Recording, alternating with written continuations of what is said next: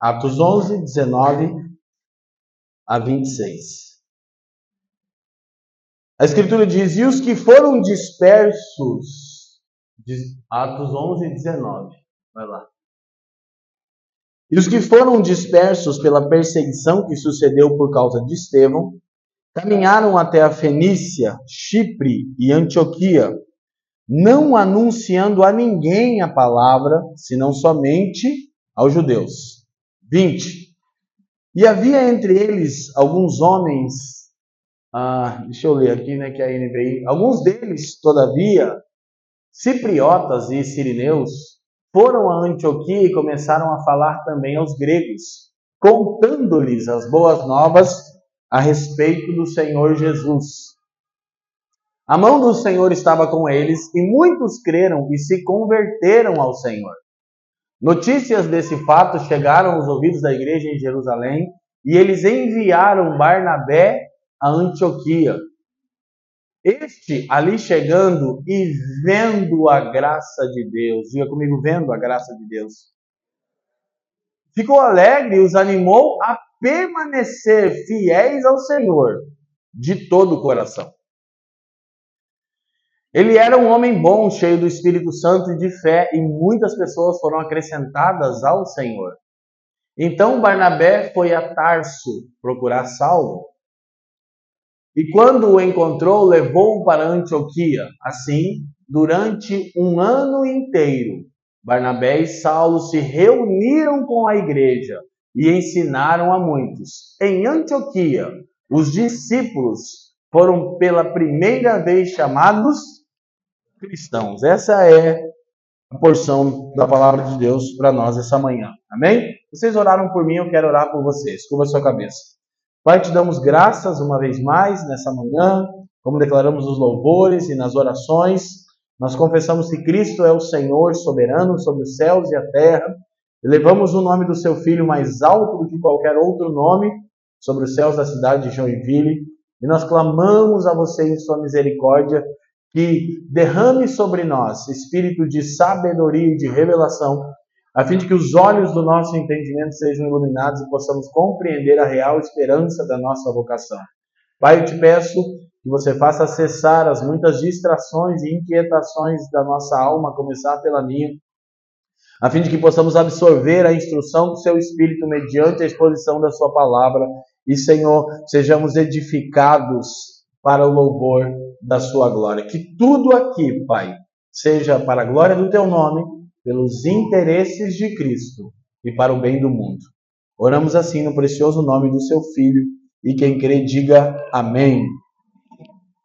Ah, ao longo da semana eu conversei com o pastor Neto, eu sei que vocês estão numa série expositiva da carta de Paulo aos Colossenses, e eu fiquei bastante tentado a seguir a exposição, até para dar uma folga para o Neto, mas quando a gente foi olhar a porção do texto, que vocês vão entrar numa questão bem pastoral, eu preferi deixar o problema para o Neto, que vai entrar nesse negócio de casamento, como é que é os modos da Bíblia. Falei, Neto, resolve você esse BO aí, eu acho que eu vou acrescentar os irmãos com aquilo que eu tenho falado com as igrejas que caminham conosco. Então, compartilhar um pouco daquilo que a gente está ouvindo da parte do Senhor e acredita que é pertinente. E eu intitulei esse sermão A Vida no Reino, o chamado ao discipulado. Vamos dizer juntos? A vida no reino, o chamado ao discipulado. Então, uh, nosso texto base aqui que já lemos, uh, Atos 11, 19 ao 26, esse registro das Escrituras é muito pertinente porque ele particularmente fala de uma comunidade que alcançou a plenitude do discipulado. O texto termina dizendo: Ora, em Antioquia, os discípulos foram pela primeira vez chamados cristãos. E particularmente significa pequenos cristos, e eu acredito que você saiba que isso não era um elogio, era um xingamento na realidade. Ser cristão era um xingamento, nunca foi um status positivo como é hoje. Mas tinha relação direta com o fato de eles serem semelhantes ao Cristo de Nazaré.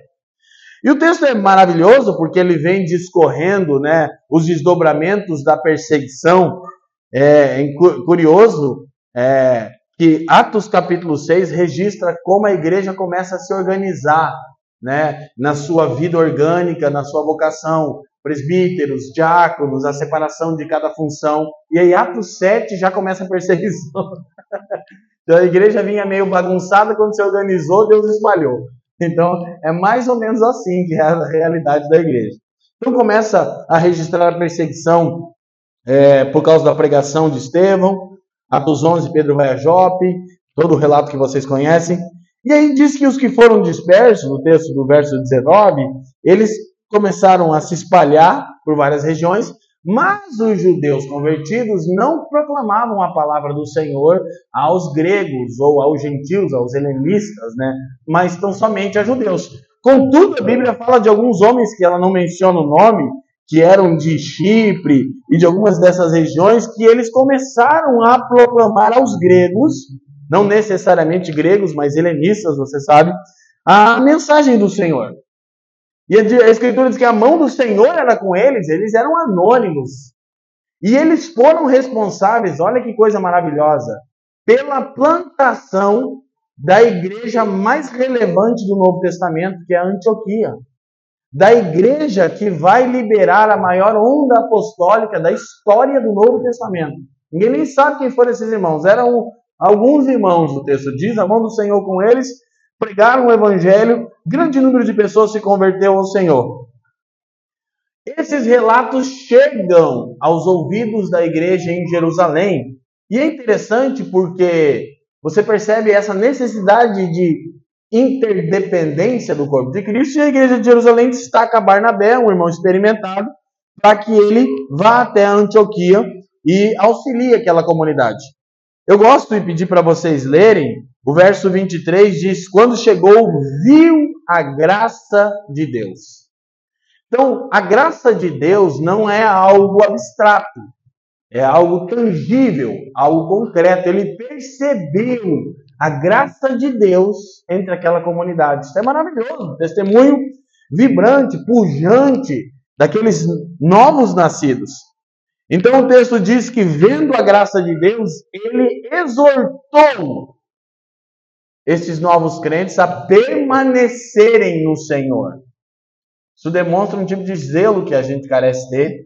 E o texto, a gente consegue voltar para o texto da NVI, o verso na NVI aqui nos disse 23, verso 23. Este ali chegando e vendo a graça de Deus como algo tangível, no amor fraternal entre os irmãos, no serviço uns aos outros. Ficou alegre, celebrou, se animou e encorajou eles a permanecer fiéis ao Senhor. O texto termina dizendo: de todo o. Então só há uma maneira de ser fiel ao Senhor. De todo o coração. E é basicamente essa base da minha reflexão. Discípulos fiéis servem a Deus de todo o coração. E é verdade, você vai dizer, isso é óbvio. Eu vou dizer, e por que não é real em você? O que, que é a graça de Deus tangível? Pessoas servindo ao Senhor de todo o coração. Então, isso começa a demonstrar as evidências dessa igreja, e aí Barnabé percebe que algo estava sendo gerado ali, e de vez em quando, Neto, eu eu me sinto um tanto como Barnabé, porque eu tenho a oportunidade de visitar muitos irmãos em muitos contextos e ver a graça de Deus. E ao mesmo tempo perceber como seria importante passar um tempo com esses irmãos. Eu disse que se eu pudesse, eu viveria um estilo de vida tipo hippie, assim, né? Eu passaria meses, um ano em cada cidade. Isso é impossível, né? Tem uma esposa, tem um filho, tem 11 anos.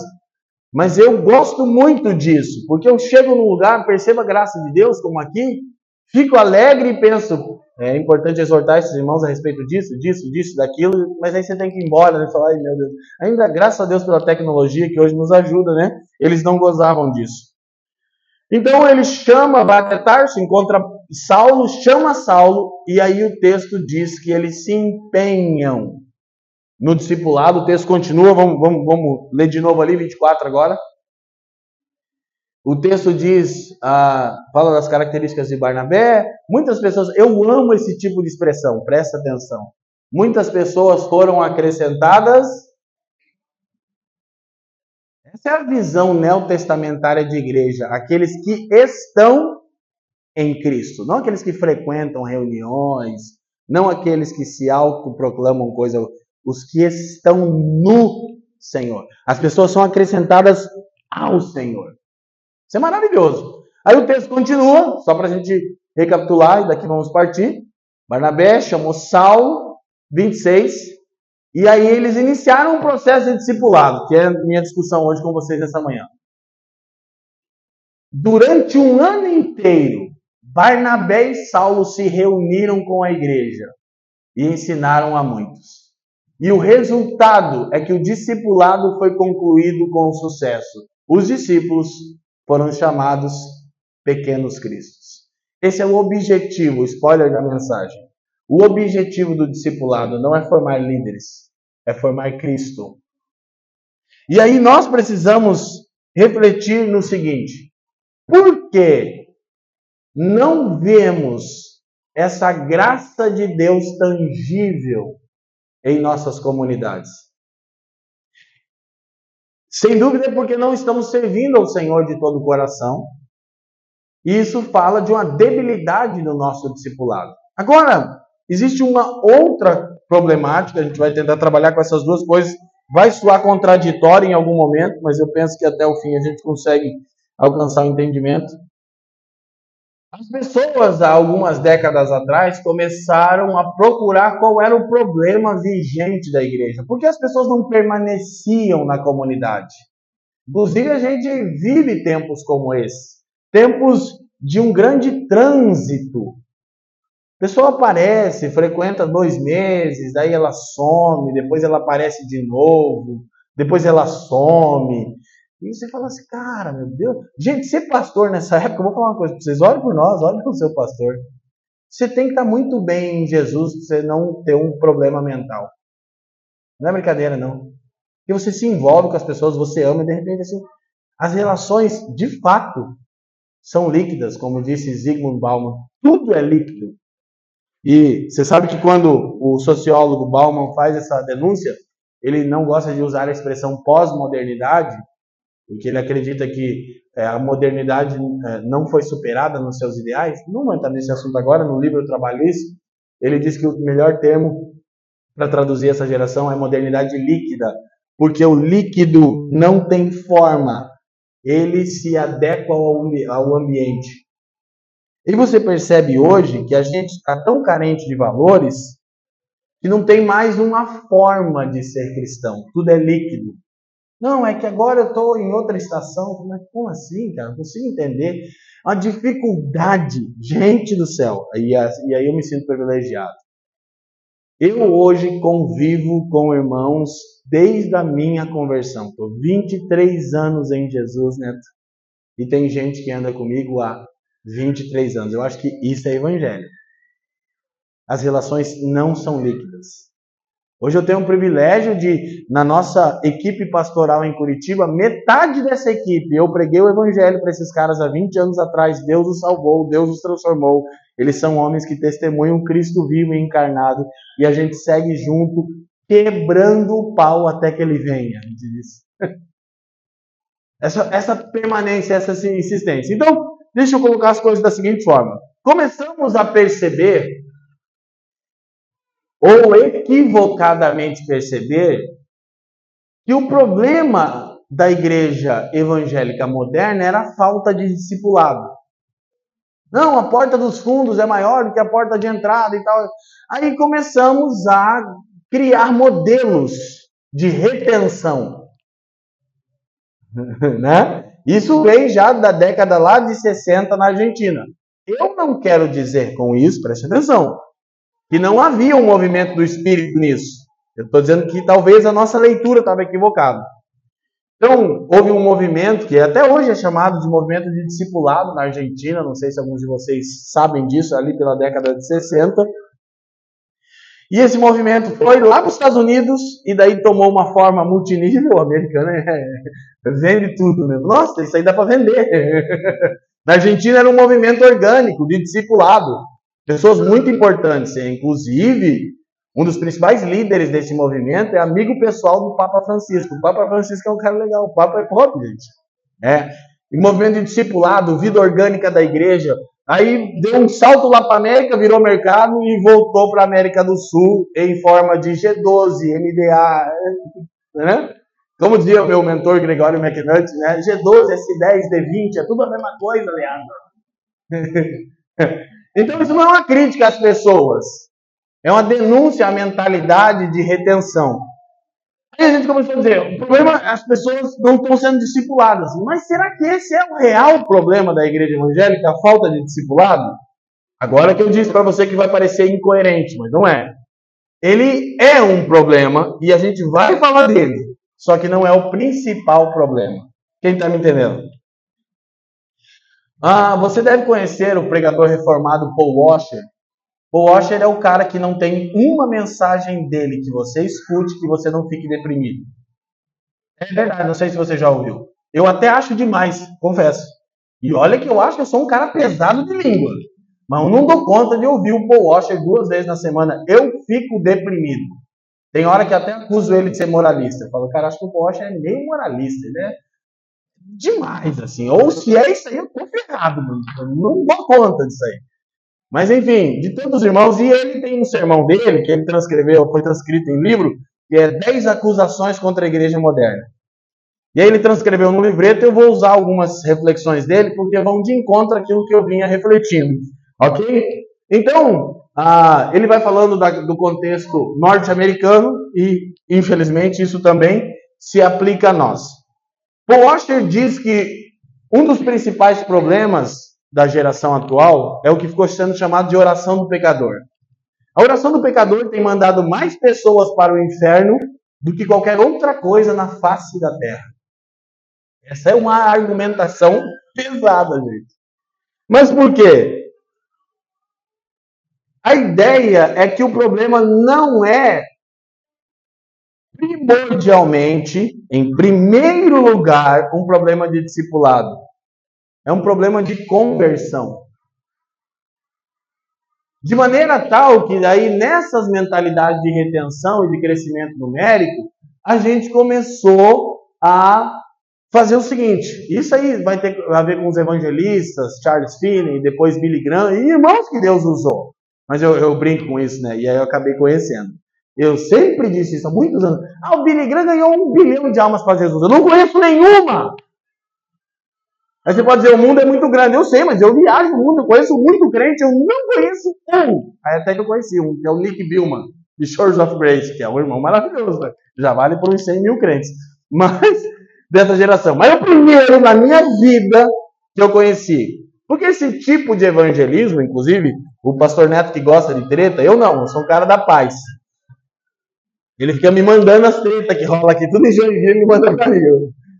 Ah, você sabe que o, o, o, o, poderoso pregador galês Mark Lloyd Jones ele teve um problema seríssimo com o Billy Graham por causa da prática de terminar um sermão e dizer: quem que quer aceitar Jesus?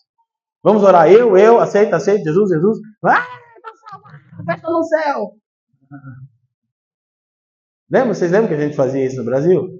Gente, aí eu me converti nesse rolê, 2000, né? boom dessas, dessas visões de marketing multinível. Foi tudo que vocês imaginaram. Eu sou expert nesse negócio. Mas assim, eu, eu era o cara. Encontro com Deus. É, não, essa é outra fase daí. Essa é a minha fase que eu era o Benihim. Antes de eu ser o Benihim. Eu era o César Castelano nessa época. Então, e aí a gente aprendeu. E eu lembro que eu pregava na rede jovem. É muito engraçado, né? Eu pregava e assim, ó, minha cabeça era o seguinte: eu preciso terminar esse sermão, preciso fazer o apelo e tem que ter conversão. E aí eu anotava, Gregor, eu tenho essas agendas em casa. Você for lá de novo em casa, estou te devendo ainda lá de novo.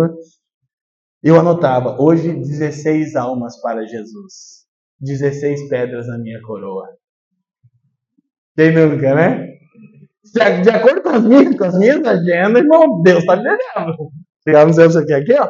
Tem nada de bem-estar, servo bom fiel. Eu quero, me paga o que você me deve. Só que presta atenção, estou tentando deixar isso um pouquinho mais leve, mas isso demonstrava e demonstra um grave equívoco. Primeiro, que não há amparo bíblico para apelo. Só aí já se deu. Segundo, que eu não posso atestar salvação para alguém que ainda não tem evidência de salvação porque fez uma oração. Então, o Paul Washer diz que a oração do pecador tem mandado mais pessoas para o inferno do que qualquer outra coisa na face da terra. Ah, está salvo! Como assim está salvo? Quando ouviram os relatos do que estava acontecendo em, em Antioquia, os irmãos enviaram um presbítero maduro, Barnabé, para que ele verificasse aquilo.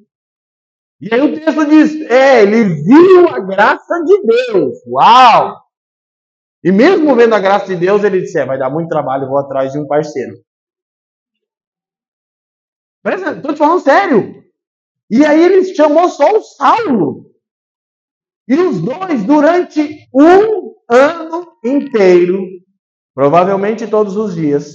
Era, era hábito de Paulo fazer isso todos os dias. Você vai ver na escola de Tirano em Éfeso, que é dois anos e meio, aqui é um ano inteiro.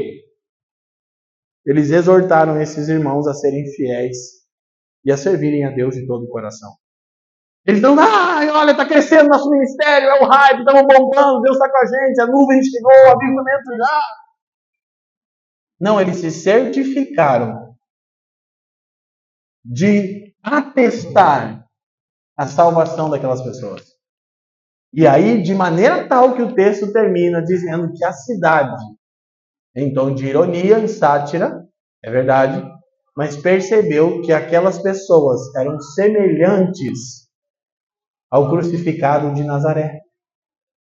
Então, talvez alguns de nós estão passando já por um processo de conversão, depois de estarem 10 anos na igreja.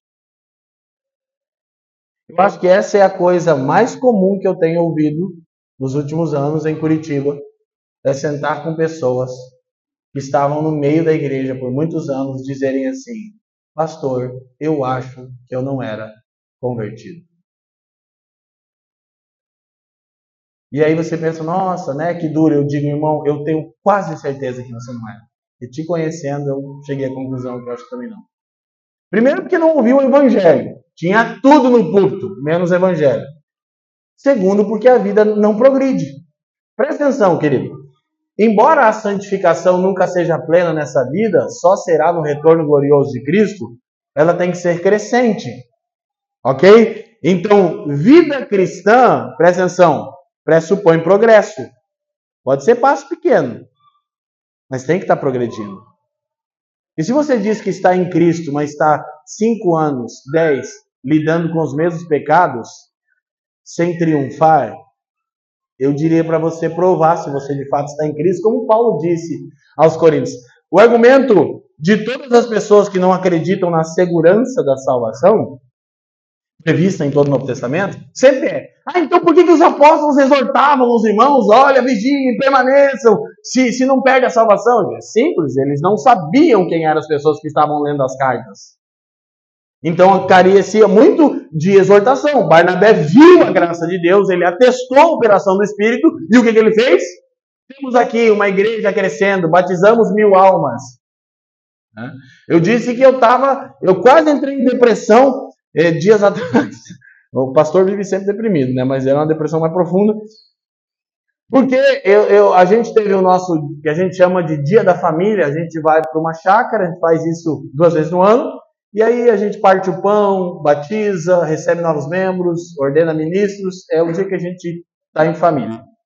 Aí a gente foi agora para o Dia da Família, e aí chegou lá a lista de batismo, né? Das pessoas que iam se batizar, de novos membros tal. E um dia antes apareceu para mim um vídeo de um pastor lá do Rio de Janeiro oferecendo lá o curso dele para como ter uma igreja relevante. E ele estava dizendo: Este mês batizamos 1.490 pessoas. Aí chegou a nossa lista de batismo para o dia da família: duas. Não, aí você sofre, você fala assim: Cara, meu Deus do céu, será que eu não estou errado? E eu vou te contar quem eram as duas. O Gregory está lá que não me deixa mentir. Eram dois filhos de casais que caminham com a gente. Só que aí, orando ao Senhor, o Espírito me fez ver uma coisa. Que aí muda a nossa visão. Eu falei, poxa, Senhor, o cara batizou 1.490 pessoas, nós vamos batizar duas. Que luta, Jesus querido. E aí eu percebi quem eram as duas pessoas. Um é o Natan, filho do Douglas e da Mônica. E a, cor, a coisa curiosa, sabe qual é? E isso eu falo assim, com muito cuidado, mas com muita liberdade no coração. A Mônica é a moça pela qual Deus usou para que eu fosse para a igreja. Porque ela era amiga da minha irmã e eu queria dar em cima dela e eu fui no culto por causa disso. Nunca deu em nada, né? Casado com a Fran há 19 anos. Eu sou pastor dela. Ela era líder do louvor daquela igreja. O marido dela era parte do time de louvor, crente há 10, 20 anos. Eu era usuário de crack. Eu fui no culto atrás dela. Eu sou pastor dela e batizei o filho dela. Aí eu comecei a olhar de outro, eu falei, nossa, será que talvez Deus veja as coisas de um jeito que eu não vejo? O Espírito Santo me levou a perceber isso. E aí a outra pessoa que batizou, depois teve mais uma lá que a gente quase que obrigou na hora. Você não quer batizar agora? Tá aí sem fazer nada? Virou três. Vai que nem empurrou. Filmou e acabou, dá um certificado de batismo e bora. A outra pessoa que batizou foi a Nicole, filha do Jean e da Rosa. Quem é o Jean e a Rosa? O Jean é o primeiro cara que eu discipulei no Evangelho há 23 anos atrás. E a Rosa era parte desse louvor, amiga da minha irmã, que já estava na igreja há 20 anos. E eu pude batizar, né, eu junto com a igreja, a filha do primeiro cara que eu pastoreei. Na minha vida, eu disse, eu acho que está dando certo.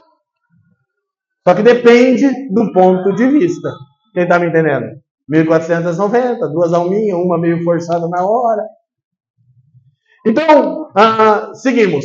O ponto é, o Washer novamente diz o seguinte. Vamos lá.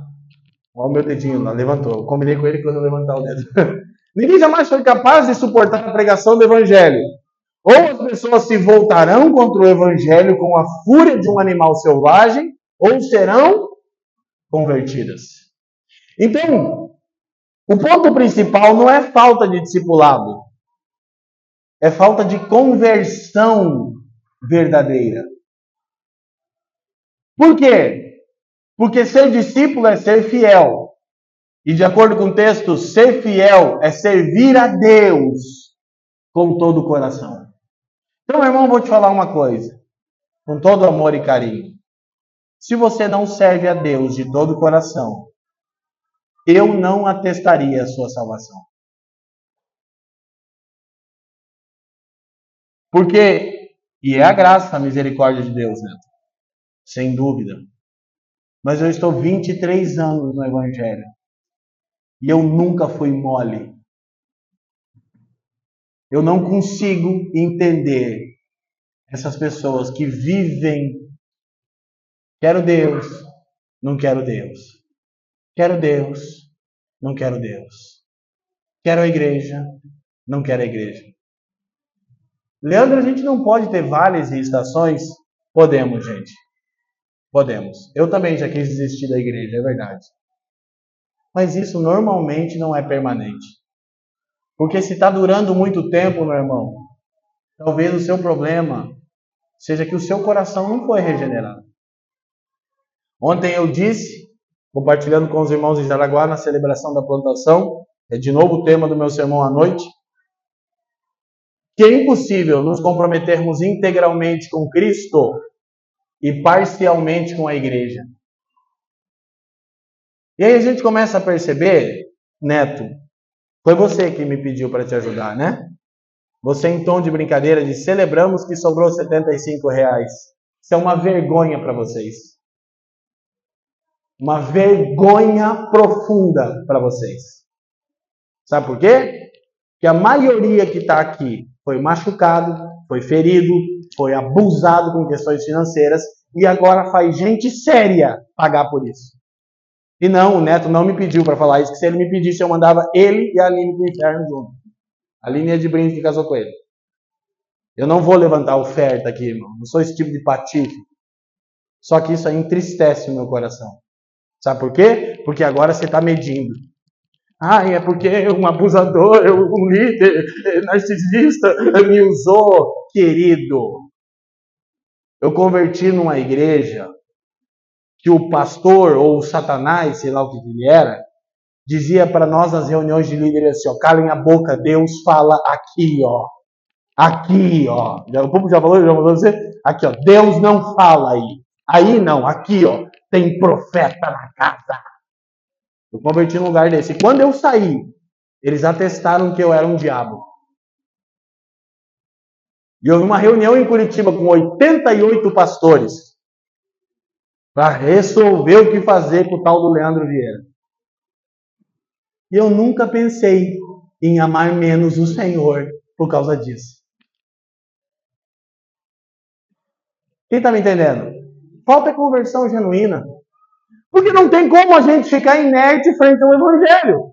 Ou nos voltamos contra o Evangelho com a fúria de animais selvagens, como diz Paul Washer, ou por ele somos dobrados, quebrados. Irmão, presta atenção numa coisa.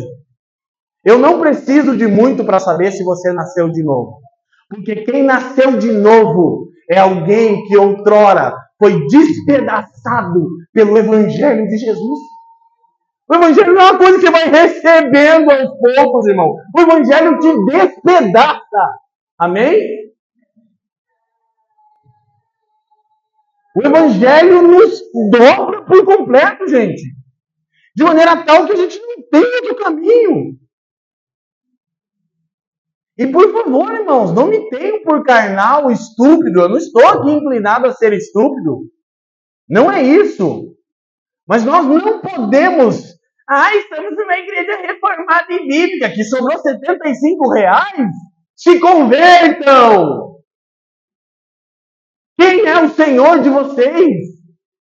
Podia ter ido dormir sem essa, Neto.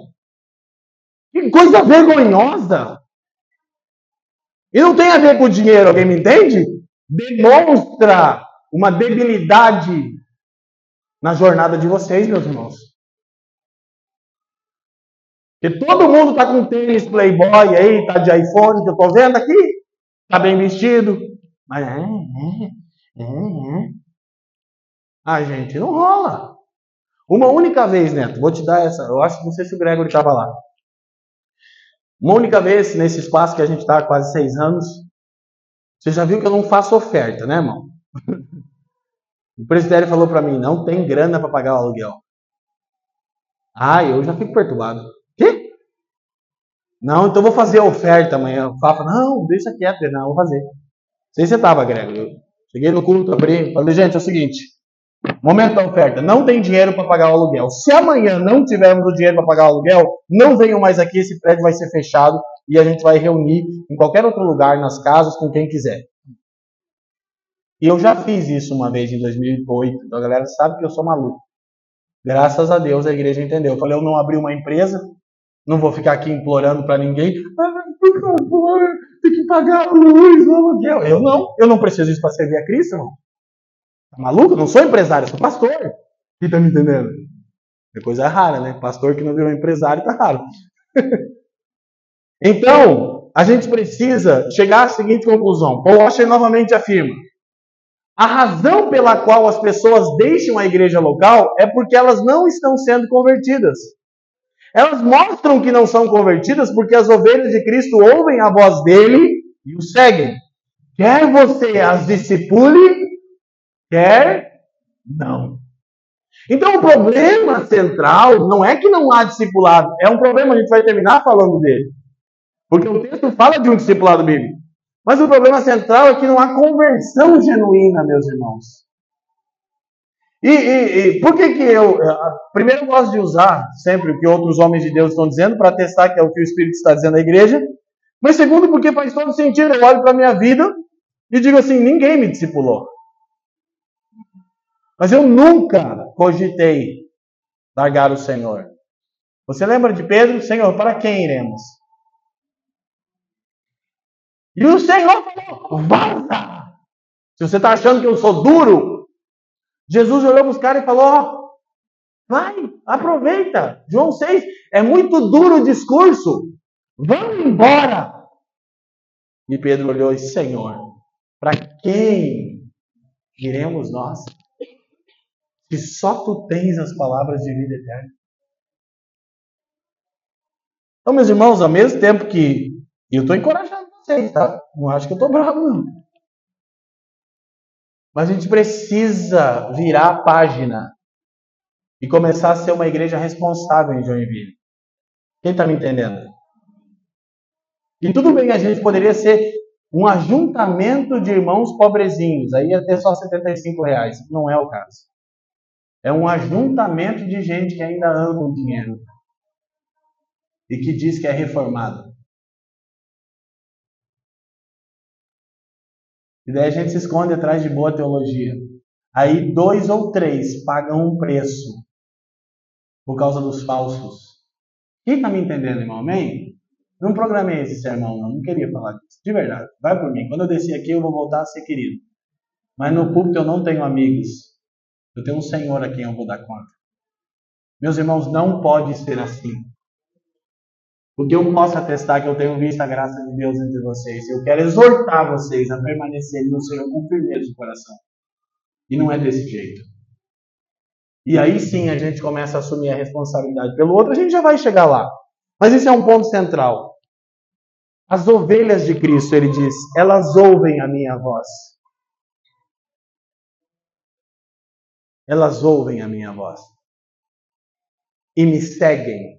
Então não é falta de discipulado, é falta de conversão. Claro que a gente precisa resgatar o discipulado bíblico. Lembra que eu disse que ia parecer coerente? Sim. Incoerente? Mas esse não é o problema primordial. E aí o que nós estamos fazendo? Nós estamos investindo fortunas entretendo bodes, na esperança de que eles se tornem ovelhas. Mas isso é impossível. Vou falar uma coisa para vocês. Eu estou aí parindo, né, o novo livro, Feridos pela Igreja. Já não estou nem mais escrevendo, estou parindo. Feridos pela Igreja, né? Desde 2017 eu comecei essa jornada.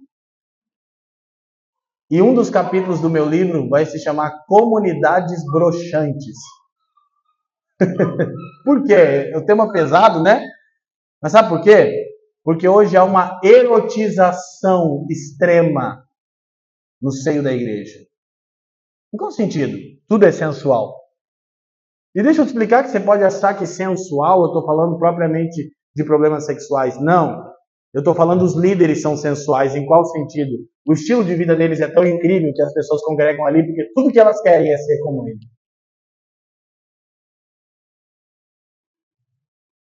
E eu não estou falando dos caras que a gente já sabe que são uns, uns mortos. Eu estou falando daquela coisa sutil e disfarçada de boa teologia, de reformado. Está na modinha. Modinha é ser calvinista.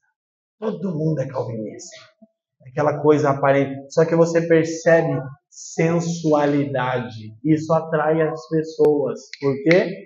Porque elas também são erotizadas. Sabe o que é comunidade broxante? É comunidades que não atraem pessoas pela sensualidade. É Cristo o centro da comunidade. Tem muita gente que vai na nossa comunidade em Curitiba porque me conhece de internet, alguma coisa assim, ou conhece a própria igreja e acha que vai chegar lá e vai ser uma coisa. E é outra, é aquela vida bem comum, bem ordinária. Nosso culto assim é bem litúrgico, bem mais que de você. Já falei pro Neto dar uma melhorada nessa liturgia. É bem, é aquela coisa, né? O, o Gregory, que é um dos aspiras, ele é, ele é por vezes o, o condutor da liturgia ali. Todo domingo a gente faz umas rezas, um negócio assim que broxante mesmo, irmão. A gente confessa pecado. Todo domingo a gente fala que é a mesma coisa: criação, queda, redenção, consumação. Está contando a história de Deus. Aí volta. Quando, quando tem ali um irmão muito aleluiado, um músico, a gente diz: menos, menos, menos. Não precisa ser tão. Menos, menos. É brincadeira, não. Difícil. Não fica em torno de, de, de estética. O, você olha para os pastores, irmão. Você fala assim, nossa, os caras são perobo, velho.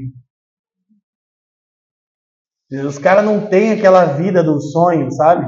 Nossa, os caras moram tudo. Agora vamos alugar o prédio. O Greg nem sabe disso.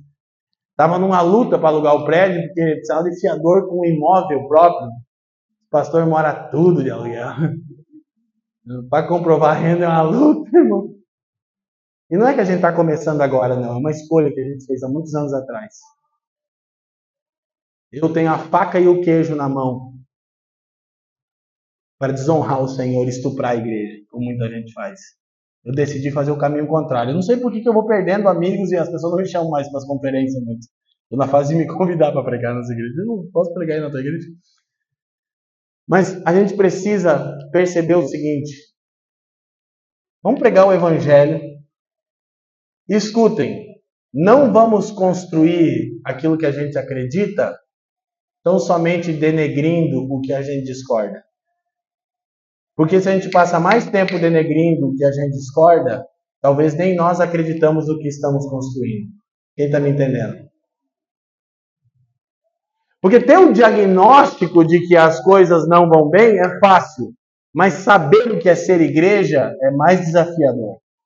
E depois de saber estarmos dispostos a viver, ai, então é desafiador mesmo. Quem está me entendendo? Então a gente vai perceber aqui três pontos básicos. Primeiro, a importância do discipulado. Uma vez que a gente entendeu que falta conversão genuína, que a gente precisa provar a nossa fé. Barnabé procurou mestres qualificados para discipular os membros da igreja em Antioquia. Não deixou essa tarefa importante nas mãos de um recém-convertido, também não distribuiu um curso pronto, com uma apostila e um passo. Deixa eu te falar uma coisa também, agora entrando em discipulado. Discipulado não é terapia. Discipulado não é encontro semanal para apacentamento de pecado e administração de crise. Isso é terapia. Precisamos de conversão genuína. Precisamos de discipulado bíblico? Sim, mas a gente confundiu discipulado com terapia. Tudo que uma igreja faz, presta atenção, a gente já vai no segundo ponto, é discipulado. Se é centrado na glória de Deus e nos interesses de Cristo. Se dia alguém chegou para mim, até o que a gente estava conversando agora no café, Gregor, e chegaram um casal novo, assim, normal, né? E falou, pastor, quando que eu vou ser discipulado? O quê? Não, eu queria ser discipulado. Se meu irmão, você está na comunidade faz três meses, eu já vim na sua casa duas vezes. E você está numa comunidade extremamente bíblica, que em toda a sua programação está contando a história do Evangelho. Nos cultos, nos encontros, na mesa do Senhor, criação, queda, redenção, constelação. E você está me perguntando quando que vai começar o discipulado? É, aquele discipulado, tipo toda terça. Eu falei, isso é terapia, querido. Quem está me entendendo? Eu vou te dar um número aqui de um terapeuta bom aqui. Porque presta atenção, aí a gente, naquela, naquela, naquele equívoco sincero de que o problema da igreja moderna era falta de discipulado e não um problema real que é falta de conversão, o que começou a acontecer, gente? a gente começou a criar um modelo de discipulado que eu chamo de apacentamento de pecado e administração de crise. Toda hora o casal senta com o mesmo problema. Eu digo, eu estou ficando louco! Porque um dia eu falei para o casal, eu falei, vocês me levam a quase descrever o evangelho, que não funciona para vocês. Eu, toda semana vocês vêm aqui, eu falo a mesma coisa, o evangelho. O evangelho não tem uma coisa nova para falar para vocês. Quem está me entendendo? Agora, calma, que os irmãos já acham que a gente não tem aconselhamento bíblico. Tem. Mas, meu irmão, você traz um problema. O que, que a gente faz? Aponta para o Evangelho. Olha, querido, o Evangelho diz isso.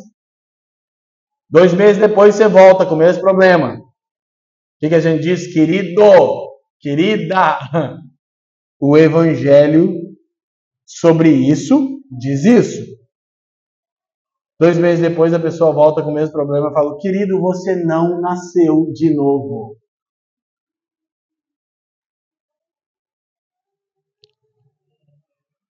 Quem está me entendendo? Além de você estar se auto-sabotando, enganando-se, você está drenando a minha saúde emocional. Estou ficando louco. Eu estou começando a querer. Será que o evangelho é mesmo o poder de Deus? Que não funciona para essa pessoa. e aí, vou falar o seguinte: agora nós estamos. A gente em Curitiba está começando a. Já temos isso orgânico. Agora a gente vai estruturar, estruturar processo de disciplina bíblica. Imagina na pós-modernidade falar de disciplina.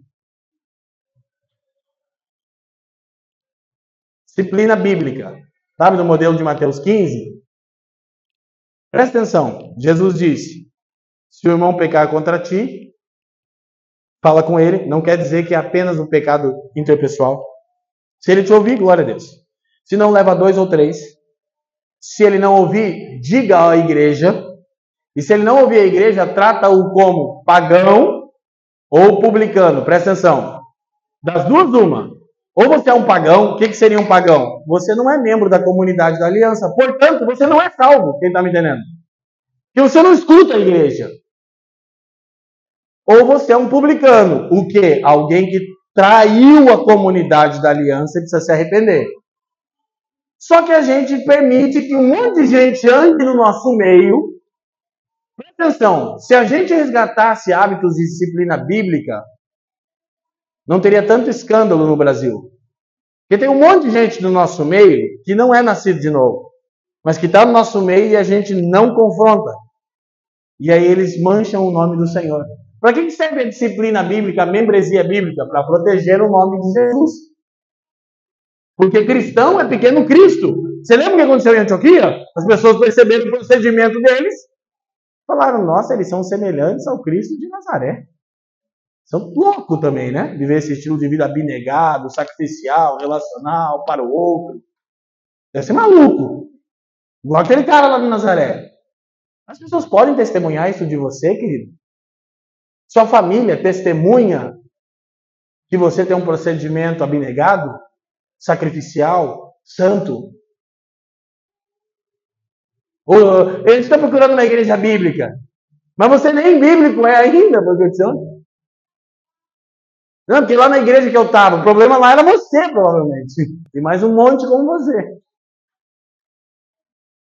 Glória a Deus, gente. Estou achando vocês meio para baixo hoje. Pelo que eu me lembro, vocês eram mais pentecostal. Gente, é sério, e presta atenção, graças a Deus que o Senhor nos repreende, a gente está aqui em família, reunido. Eu não estou aqui numa luta carnal contra vocês, o grande moralista de Curitiba veio. Nada a ver. Eu só sou aquele cara que estou dizendo para vocês e para mim, vamos parar de se enganar e dar migué, vamos tirar vergonha na cara, gente. Vamos parar de arrotar que somos calvinistas. Que calvinista, rapaz?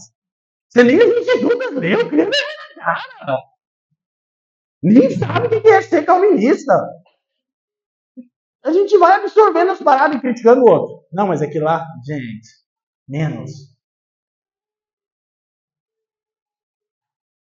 Quem está me entendendo? Toda semana a gente senta com gente que vem de alguma igreja e tal. Aí a gente começa a acompanhar aquela pessoa e diz, nossa, nem crente era. Claro que daí é um cara manipulável, cheio de interesse, que foi manipulado por um outro líder com interesse. Aí junta o Jacó e o Labão, não sei o que você vai esperar do que, né? Mas eu sempre digo que Deus tem um Labão para cada Jacó. Você passa a vida inteira enganando até que Deus te leva para a casa de Labão. Discipulado nível hard de Deus. Então presta atenção. A gente precisa entender isso. Segundo ponto, da importância do discipulado. O local adequado para o discipulado era a reunião dos santos, ou seja, a igreja local. Um ponto a ser uh, relembrado e reafirmado, estou no horário ainda, né? é o seguinte: devemos pagar o devido tributo para a reunião do povo de Deus, para a igreja como um todo, mas aqui eu estou falando para o povo de Deus reunido. E a gente não paga o devido tributo, sabe por quê? De novo, que a gente se feriu, se frustrou, se machucou. Aí eu venho no culto, eu venho em um. Aí domingo que vem tem a corrida e eu já não estou tão animado, cansei, semana foi puxada. Querido, você está a semana inteira exposto ao princípio do gotejamento, da pós-modernidade, da era perversa e secular. Em tudo goteja rebelião contra o eterno. Tua semana inteira e você acha que está fazendo alguma coisa por passar duas horas no domingo aqui? Você acha que está se esforçando? Não, mas eu me esforço. Hum. Foi o Paul Washer que disse, inclusive, em outro sermão: não procure uma igreja próxima da sua casa. Procure uma igreja próxima da Bíblia.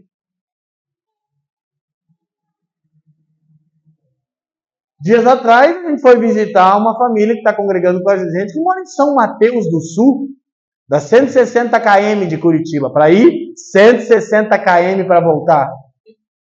Sabe o que a gente fez? A gente falou, não congrega com a gente. Não, por quê? Porque não dá, a gente não acredita em frequentar só culto. Agora é importante. Tem que ter vida de igreja. Não, a gente vai ter. Como, irmãos? Ué, pastor, a gente vai ter. E os caras estão zicados, velho. A gente foi lá visitar eles com o presbitério. Falei, cara, são malucos. São doidos. Mas ele falou o seguinte: nós encontramos uma igreja séria. Para nós não é um empenho ir até lá. Ai, mas é que eu moro a 10 minutos daqui. Você tá entendendo? Então, voltando ao ponto, pagar o devido tributo à reunião dos santos. Isso aqui é discipulado. Existe um momento de aconselhamento, só para deixar isso claro, existe, mas o aconselhamento sempre vai em direção do evangelho, não de apacentar pecados e administrar crises. Irmão, não precisa responder. Quanto tempo faz que você não leva um dedo na cara de um crente maduro? Se você está sem repreensão, cuidado. Cuidado. E a gente não pode viver sem repreensão e sem pastoreio. Então, a reunião dos santos deve ser louvada, valorizada. Devemos pagar o devido tributo para a igreja reunida, que é um empenho para pregar o evangelho. Há um empenho para que as canções girem em torno do Evangelho. Há um empenho para que a comunhão gire em torno do Evangelho. Querido, isso é discipulado. E é só uma vez na semana. O resto da semana você está exposto ao princípio de gotejamento. Pós-modernidade pingando na tua cabeça toda hora. Quem está me entendendo? Acho que em dias como esse a gente precisava estender os cultos, assim, precisava comentar 8 da manhã e até meio-dia. A gente ia assim aprofundar mesmo no Evangelho, amém? Ser uma coisa mais profunda. Porque fica todo mundo inquieto, começa a passar 10 minutos já está inquieto. Cara, Será que você nasceu de novo mesmo? Impossível! Então, ontem eu disse, o pastor Neto orou aqui, que pelo menos duas coisas, dentre muitas, acontecem quando a igreja se reúne dominicalmente, no que historicamente é aceito como o dia do Senhor. A igreja encena e antecipa. Diga comigo, encenação, antecipação. De novo, de novo, presta atenção, encenação, antecipação. Primeira coisa que acontece quando a gente se reúne em discipulado, nós encenamos o que? O desejo de Deus. A cena final das Escrituras, o cumprimento pleno, pleno, gente, do eterno propósito de Deus, é o povo de Deus reunido ao redor do seu trono. Essa é a última cena, olha para mim, é a última cena das Escrituras. O trono de Deus na terra, o povo de Deus reunido em louvor ao redor do seu trono. Cada domingo a gente vem aqui fazer o quê? Primeiro, encenar. O desejo, presta atenção, se a última cena das Escrituras é o povo redimido de Deus reunido ao redor do trono de Deus, é o desejo supremo de Deus. E se o desejo supremo de Deus é seu povo redimido, reunido, como que você vem um domingo sim e outro não? Você não entendeu o que é a igreja. Eu não estou falando meramente de frequentar, lógico, na psicopatia evangélica, loucurada aí, loucuragem era ruim. Mas quando você encontra uma igreja que procura cadenciar todo o culto público ao redor do evangelho, pague o devido tributo a essa igreja. Quem está me entendendo? A gente reúne feliz, meu irmão. Não é um empenho não estar aqui. Alegria, um privilégio encenarmos a cena final do Evangelho. Deus ama seu povo reunido. Como é que você não anseia por isso? Aí não importa se a gente tem tudo instrumento, se a irmã canta uma voz maravilhosa, se não tivesse, estava bom também. Quem está me entendendo? Lembra que eu disse que é broxante? É broxante para quem espera show. Ela quer ir na igreja e quer, o aparato é violento. Aí os pastores estão tudo perturbados, atrás de painel de LED, de luz. Irmão, a igreja se reúne para encenar a última cena das Escrituras. Mas ela não apenas encena, diga comigo encenação, ela também antecipa, diga antecipação. Isso não é apenas uma coisa teatral, vazia, olha aqui, de realidade espiritual, meus irmãos. A gente, de alguma maneira, antecipa, toca um vislumbre, um pequeno insight, meus irmãos, daquele glorioso dia. E a garantia do Senhor é: eu estarei com vocês todos os dias até a consumação do céu. Então, quando a igreja reúne, Cristo não apenas é encenado, ele é presente pelo Espírito entre nós. Então a gente pode tocar um pouco daquela realidade eterna. É, é o que George Eldon Led dizia sobre o reino de Deus já, mas ainda não. Já opera entre nós, já é tangível, mas não é pleno ainda. Então, quando a igreja se reúne para discipular seus membros, ela se reúne para encenar e antecipar o glorioso anseio de Deus. E aí a gente poderia falar das práticas da igreja, da vida ordinária. A gente cantou essa canção aqui e ela é tão maravilhosa porque olha como a gente vai diluindo as coisas. Eu vou tratar disso no meu livro que está sendo parido aí. Aí a gente foi, a gente foi diluindo verdades bíblicas a ponto de que tudo vira modinha no nosso meio. A modinha do momento é ser calvinista. Depende do meio que você está. Daí no outro meio a modinha é a mesa. Mesa, tudo é mesa. Vamos ter uma mesa. É, na verdade eu chamo de networking. É negócio, né? Mas vamos ter uma mesa, vamos ter uma mesa, vamos ter uma mesa, vamos ter comunhão. O que é ter comunhão para as pessoas? É comer. E é justamente porque as pessoas só estavam comendo em Corinto que Paulo disse: Isso não é a mesa do Senhor. Gente, comunhão não se tem na mesa, se tem na luz. Se andarmos na luz, como Ele na luz está, temos comunhão uns com os outros. Não responde para não ficar feio. Você desfruta de comunhão?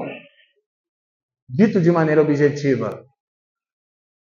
Alguém sabe quem você realmente é? Ou você é essa carcaça aqui, dominical? a igreja bíblica tem comunhão. E comunhão não se tem na mesa ou nas casas. Comunhão se tem na luz. E vou falar para vocês, não é fácil, não. Se abrir sua vida para ser pastoreada é brinquedo.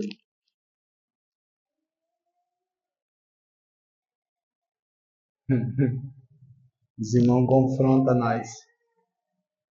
Estava contando ontem, num outro contexto, mas só para dar um testemunho eficaz. Dias atrás, a gente está indo para o final. Dias atrás, é, de pastor, pode ser 100 anos atrás ou ontem, né? Dias atrás eu preguei numa conferência, numa grande conferência, E foi um daqueles momentos que a graça do Senhor foi muito tangível, assim, foi maravilhoso mesmo, né? Falsa modéstia não é espiritualidade. Então você olha, Deus te usou, é glória a Deus, usou mesmo, mas é graça, é misericórdia. Mas é verdade, hoje foi especial. Aí beleza, né? Que negócio, o e-mail enche de agenda, de convite, coisa toda, né? É, é assim que funciona. O gospel. Aí eu cheguei em Curitiba, né? Na humildade do jogador que meteu o head trick na final. Tá ligado, né? Tipo assim, o cara vai entrevistar ele, cara, e aí, que jogo fantástico. Aí o cara começa, não, graças a Deus a equipe, né? Mas no fundo o cara tá pensando, meu Deus, eu destruí geral, né? Né? Aí eu cheguei em Curitiba, o presbitério reuniu. Cara, glória a Deus, que bênção, o Senhor né, foi levantado ali na sua vida.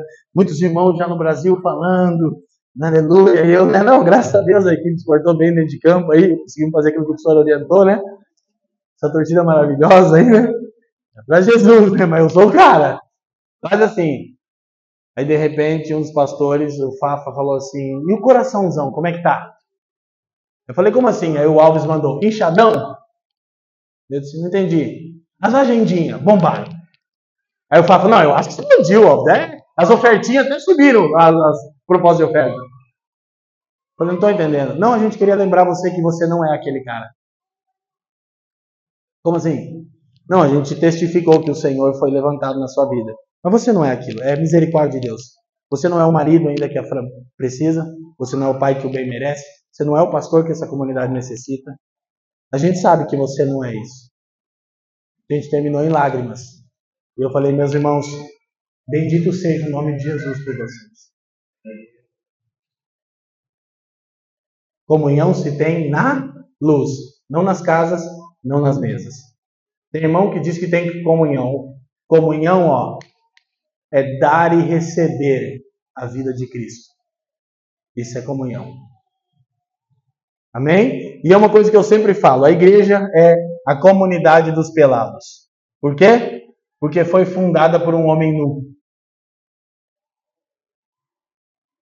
Jesus na cruz não tinha o pano encobrindo suas partes íntimas. Tradição católica, para a cena era horrível. Não, ele ficou nu. Ele fundou uma comunidade de pessoas que andam peladas, na luz. Você está procurando uma igreja bíblica? Você tem comunhão? Você sujeita a sua vida ao discipulado da igreja? Porque ninguém aqui admitiria ser um pós-modernista, né? Alguém que relativiza os absolutos de Deus. Mas quando você é confrontado pelas Escrituras, e alguém diz, meu irmão, as Escrituras dizem isso sobre o seu comportamento, você está em pecado, se arrependa. Aí você vai dizer, não, pastor, é que no meu caso, já entendi. Você vai relativizar a Escritura e dizer que não se aplica. Mas você jura que é um cara calvinista. de boa teologia. Quem está me entendendo aqui, amém? Vou terminar essa mensagem que eu estou achando que vai dar ruim. Terceiro, Saulo e Barnabé foram pacientes. O discipulado leva tempo. Então seja paciente, né? Eles não tentaram oferecer à igreja de Antioquia o mínimo necessário para que pudesse prosseguir e cumprir a missão. Antes, eles valorizaram o discipulado o suficiente para investir um tempo considerável ali. A gente está trabalhando com o mínimo. Vamos celebrar que sobrou 75 reais. Nossa! Estamos celebrando que mamão agora só tem 99% do nosso coração. Não ser discípulos fiéis é servir a Deus de todo o. Só há uma maneira de amarmos a Deus com todo o coração. Gente, por favor, não se ofenda comigo, se ofenda com o Evangelho, na medida correta. Não faz isso uma briga carnal. Mas deixa Deus passar o raio-x dele em você. Para de dizer que lá, não sei o quê, na outra igreja, no. Para, rapaz, se arrependa. Passou, glória a Deus, foi. A gente teve estações, eu estava falando com os irmãos ali atrás, cadê os irmãos? Não é indireta para os irmãos, nem sei onde é que estão os irmãos. Eu estava falando. Foi embora, os irmãos não aguentaram a pregação. Ah, ela tá lá. Até esses irmãos foram. Eu já ia dizer, vocês também querem ir? Cara está com a síndrome de Cristo. Então, gente, presta atenção, só numa coisa. Vamos parar de trabalhar com o. Leiam comigo com o. Gente. Os... ah, não vou. Puxa, as pessoas já estão machucadas, elas vão, vão, vão se ofender. Gente, vamos parar com isso. A gente pertence ao Senhor. Na vida e na morte, diz o catecismo. Portanto, quer vivamos, quer morramos, pertencemos ao Senhor. Amém, gente?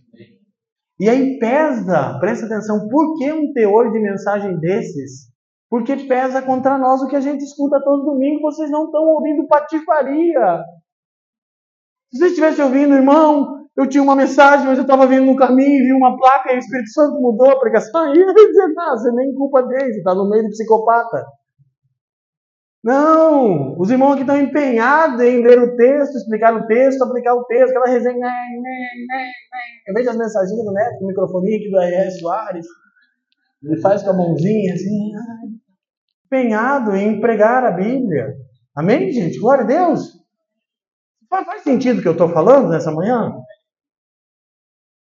Então, eles investiram o tempo necessário. Aí é uma bênção até sermos uma comunidade pequena. Eu testemunho que vocês estão crescendo também numericamente. Mas é uma bênção. Porque há tempo para a gente crescer no discipulado. Mas lembre, primeiro tem que ter conversão. A gente fica perplexo. Alguns irmãos acham que eu saio por aí pregando, espancando as outras igrejas e lá na família eu sou um ursinho carinhoso. Não, irmão. Não mesmo. Não foi uma e nem cem vezes que eu desci do púlpito assim, mal. Mal. Tipo assim, nossa, peguei muito pesado. Acho que não volta mais ninguém. Domingo que vem tem o dobro de gente. Então, se as pessoas não estão entendendo nada, eu estou entendendo tudo. E não foi uma nem duas vezes, meus irmãos. Que eu desci do púlpito e a minha esposa, mulher, né? Tem vezes e muitas vezes é o Senhor ali. Mas nem sempre. Entra no carro, você pegou muito pesado. Eu dizia, ou digo, eu saí das escrituras, amor? Não, falei, então toma água que desce mais fácil. Mas calma, já desceu do púlpito. Ah, é verdade, que eu sou teu marido. Mas lá em cima não, eu sou escravo de Cristo. Quem está me entendendo? Sabe por quê? E não é que eu sou bonzão, é que eu não sou um pastor ateu. A coisa mais comum da nossa geração são pastores ateus. Eles não entendem que a igreja é a herança de Deus e que o ministério é uma coisa muito grave. Que a quem muito é dado, então não é que eu sou bonzinho, eu não sou otário. eu quero naquele dia que o Senhor mande quem de vocês ele quiser mandar para o inferno e não cobre de mim. Tomara que ele não mande ninguém de vocês para o inferno. Mas vai que ele queira, né? Eu só não quero ser cobrado por isso. Quem está me entendendo? Quero ter certeza, Senhor, olha, eu na minha incapacidade e fraqueza, eu me empenhei para pregar a Bíblia. É, o Ministério Pilatos. fez ali. Então, vamos seguir, vamos avançando. O bispo Robson Cavalcante, que já partiu para o Senhor, essa citação extraída do meu livro, ele diz: a falta de pertinência do protestantismo brasileiro chegou a tal ponto que, se o arrebatamento ocorresse hoje, a sociedade brasileira demoraria uma semana para notar que os crentes não estão mais aqui. Agora eu vou te contar, sabe como é? Nossa, cara, isso é uma pancada. Eu não creio nessa visão, mas escatológica, se a igreja fosse arrebatada agora, o bispo Robson Cavalcante dizia, levaria uma semana para a sociedade brasileira sentir a falta da igreja. Por quê? Porque ela é irrelevante.